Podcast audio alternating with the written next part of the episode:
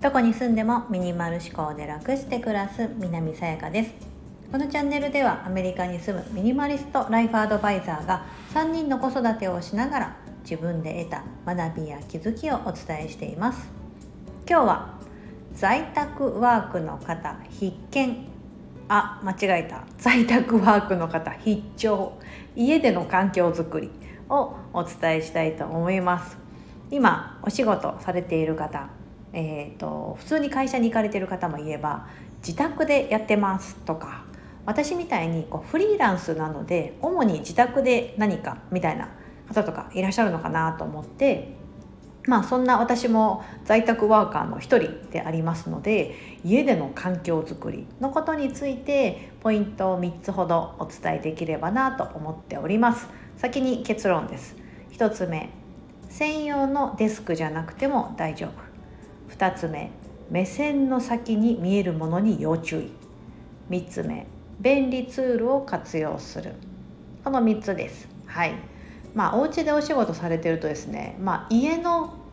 ね、あの中なので普段暮らしてる家の中なので、まあ、そもそもオフィスの環境じゃないじゃないですか。だからまあどっちかっていうとね不利だなと思うんですよやっぱ気が散ってしまったりとか、うん、すると思うので、まあ、そんな中でもやらなきゃいけないとなった場合、にどんな風にして環境を整えるのかっていうね私なりにまあ工夫している点とかをまあ簡単に3つポイントをお伝えできればと思ってます。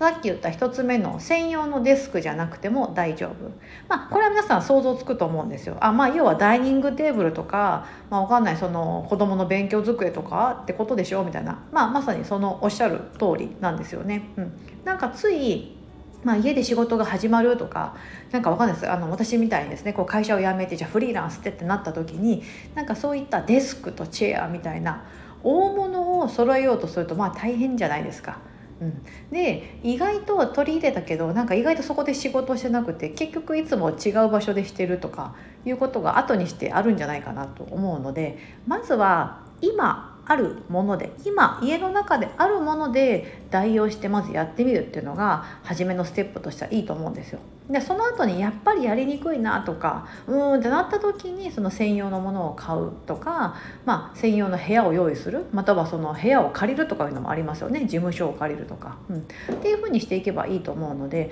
なんか一番初めからバーンと大物を揃えるって結構危険だなと思ってますので、まあ、私みたいに私はまやり始めてまだ1年ぐらいなので私は基本的にダイニングテーブルかえーと、キッチンカウンターで立って仕事してます、はい、ダイニングテーブルは午後とかで結構疲れたなと思った時によいしょって座って、まあ、パチパチパチとパソコンで記事を書いたりとかあのクライアントさんとミーティングしたりとかってやるんですけど朝の元気なうちは できるだけ運動不足解消のためにも立って仕事しようと思ってるのであのスタンディングディスクというのを使ってパソコンをクッとこう持ち上げてあの高さを目線を上げることで、うん、であのやったりしています。はい、なんか1つ目はそう専用のものじゃなくても大丈夫じゃないかなというので今あるもので代用してみましょうというのが1つ目。で2つ目目線の先に見えるものに要注意。これが一番結構ポイントだったりするんですけどさっき一番初めに言ったみたいにやっぱ気が散りますよね。家の中のものが見える、えー、とシンクの中に溜まってる食器が見える。あ掃除機今日かけてないんだった。とかあ今日お天気いいからあの洗濯物もあの布団カバー洗って干しとこうかな。とか、うん、私みたいにこう主婦の方であればなおさら家のことって常にやってることなので気になると思うんです。うん、でもほらあの家でやってなくてですねもう外にあの働きに出てるとか外に出てる状態だとあの家のことできないじゃないですか、まあ、実あの実質的にそう。だからあの帰ってからその、まあ、短い時間なんとかその時できることをってやると思うんですけど家の中にいるとその時間ずっとまあやろうと思ったらできる環境にあってしまうので、うん。ね、だからあの仕事をよししようと思った時にですね目の前にそういったものが飛び込んでこないようにしておくことが大事じゃないかなと思うんです。うん、なのであの目の前に私の場合であればあのー、まあ、私基本的になんか物が少ないからあんまりそこんな気にならないんですけどとは言っても気になってしまうのでダイニングテーブルに座る時は部屋の中を見ている方向ではなくて窓外を向く方向の椅子に座ってやるようにしています。うんで後ろがあのテレビとかそれリビングが後ろにあって、えっと、窓側を向いて外を向いて仕事してるような感じです。ほら結構オフィスってそんな感じじゃないですか。オフィスってそもそもほらデスクとねパソコンとチェアととかあって別になんだろう掃除機とか なんだろう。テレビとか食器まあテレビはなんか会議とかで使う時あると思うんですけどなんかその生活用品って呼ばれるものってあのオフィスの中にはないから、まあ、仕事する環境としては最適ですしみんなが一斉に仕事をしてるからそれに伴ってねその中自分がゲームしてたらおかしいじゃないですか。だから仕事すると思うんですけど家の中って普段からまあその、まあ、さっき言ったようにゲームしたりとか、まあ、ごご飯食べたりとかちょっと昼寝してみたりとかっていういろんなことができる環境プライベートな環境であるからこそ結構その中で仕事していくのって難しかったりすると思うんですよね。うん、なのでその向く方向目線の先だけでもいいので例えば壁。壁の方向を向く。壁には何も飾ってないとことか場所とかなんかその物が置いてない場所がベストですよ。うん、だから自分の目に何かその物質的なものが飛び込んでこないようにするっていう風にしていただくといいと思うんです。うん、なので仕事してる時は目線の先に何があるか、うん、できるだけものを少なく、うん、ようにしていただければいいんじゃないかなと思います。3つ目の便利ツールを活用する。これはですね、えーと、私の中では私は、まあ、ミニマリストって言ってるのでそんなにたくさんのものを活用してないので、まあ、手帳とか、まあ、ポストイット付箋とかあとは一番本当よく買ってよかったなと思うのが取り入れてよかったなと思うのはあのスタンディング用のパソコンデスクです。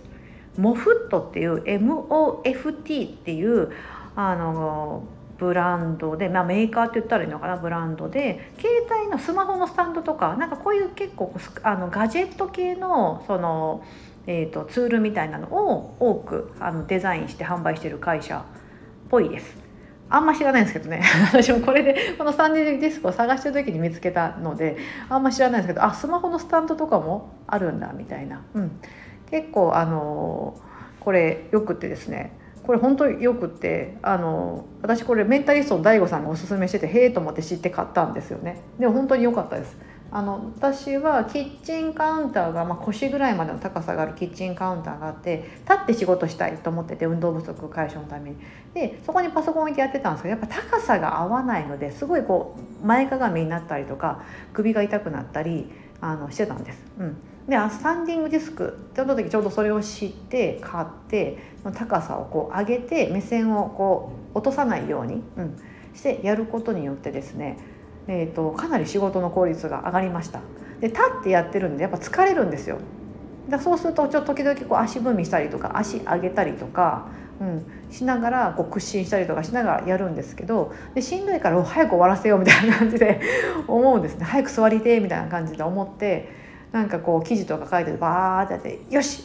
もうこれでいくかみたいな感じでやって一旦一区切りつけてみたいな感じでできるので、うん、なんか家の中にいるとですね誰も声かけてくれなかったりとか、ね、するとなんかこううんと自分の時間がこううまくコントロールできなかったりとか、うん、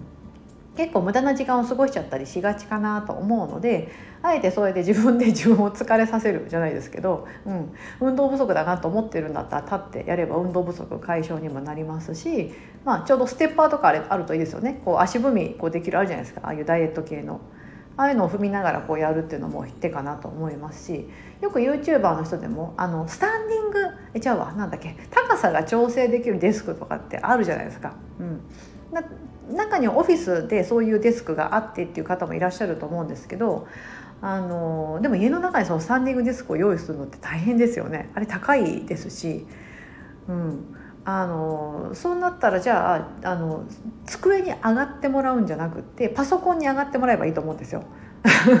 ね、そうだからあのパソコンを持ち上げるぐらいだったらそのそういうあの簡易的なもので大丈夫なので、うん、そういうデスクをあのスタンディングディスクを使うといいんじゃないかな概要欄に貼っておきますのでもし興味あったら Amazon とかでポチッと普通に買えるやつです。はい。うん、そういったものを活用してみたりあとは私使ってないんですけど私の同じ、えーと、ライターのお友達といいますか。で、えーと、腰痛予防の椅子。なんかね名前がバランスイージーっていう名前の椅子でえーと、これお子さんのこの座る時の椅子に座る時の姿勢を改善するためにあの開発されたノルウェー発のデザインなのかな、うん、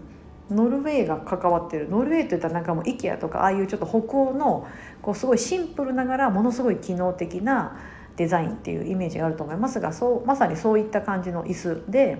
なんかコンパクトでパッと見た感じすごいおしゃれなんですけどあのそこに座ることで勝手に腰が伸びるだったり、うん、あの前かがみにならないような作りになってる椅子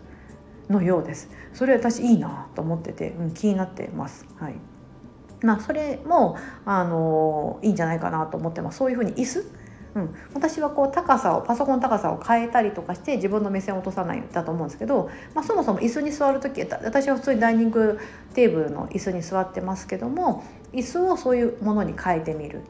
だったりあとは前私骨盤クッション使ってました、うん、立って仕事する前はほとんどずっと座って仕事をしてた時にただただダイニングチェアに座ると腰が痛くなってお尻が痛くなってくるので、えー、と骨盤クッションをその椅子の上にポンと置いてその上に座ると、まあ、長時間座ってても別に腰もお尻も痛くならないよみたいな、うん、そういったのもねあの活用されるといいんじゃないかなと思います。はい、そんな感じでですね在宅ワークの方必聴家での環境づくり